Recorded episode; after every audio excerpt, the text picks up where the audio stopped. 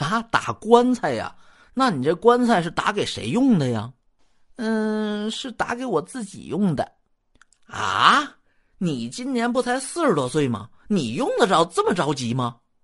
嗨，你不明白，我娘家那边有这么一种说法，说人过四十就该自己给自己未雨绸缪了，家里头摆着自己的棺材，这日子过得才踏实呢。肖木匠仔细一琢磨啊，确实有些地方的人有这种习俗，于是他就接着问：“你要是想要棺材的话，你去棺材铺买口现成的多划算呢？你现在给我这么高的工钱。”这要是最后核算下来，你不合适啊！话说到这儿的时候，就触碰到刘寡妇的难言之隐了。大哥，不瞒你说，曾经有一位道长跟我说过，春木是一种能够辟邪的神木。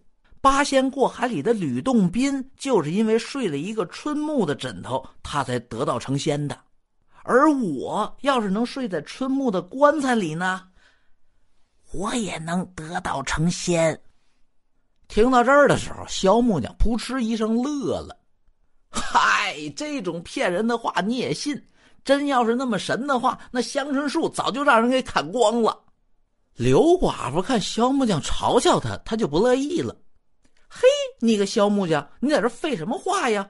反正就是这情况，你爱干干，不爱干你就走。”肖木匠一想，迷信不迷信是人家的事儿，我就算是冲着人家的工钱，我也应该把这活给接下来。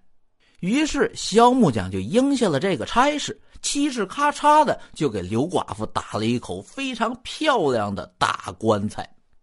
可是等活干完了，该结工钱的时候，刘寡妇却吭哧瘪肚的不掏钱了，他非得让肖木匠再帮他一个忙，才给人家结工钱呢。肖木匠一看这娘们出尔反尔，他是真生气了。但是他生气又有什么用呢？对方是个女流之辈，他也不能出手打人家呀。于是他就只能耐着性子听刘寡妇说了他的请求。结果呀，他听完之后立马就炸了。闹了半天，刘寡妇说：“这香椿木的灵气太重，她一个女流之辈恐怕是压不住。”他需要一个阳气非常旺盛的人，活着的时候就在这口棺材里面睡上一宿。这种仪式啊，美其名曰试棺。那咱们这个世界上谁的阳气最重呢？当然是老爷们儿的阳气最重了。特别是像萧木匠这样几十年没进过女色的老爷们儿，他的阳气更重。人家刘寡妇就说了：“萧木匠。”只要你在我这口棺材里头睡一宿，我就付你十个大洋当报酬。一开始的时候，萧木匠是拒绝的，但最后他被刘寡妇声泪俱下的一央求，他也就答应了。结果他这一宿睡的呀，是相当的遭罪了。您就想吧，大夏天的那棺材里面又窄又闷又热，这一宿可给那萧木匠折磨坏了。但他虽然是吃了苦了，他这苦也不白吃。刘寡妇因为感激他的大恩大德，就把自己给以身相许了。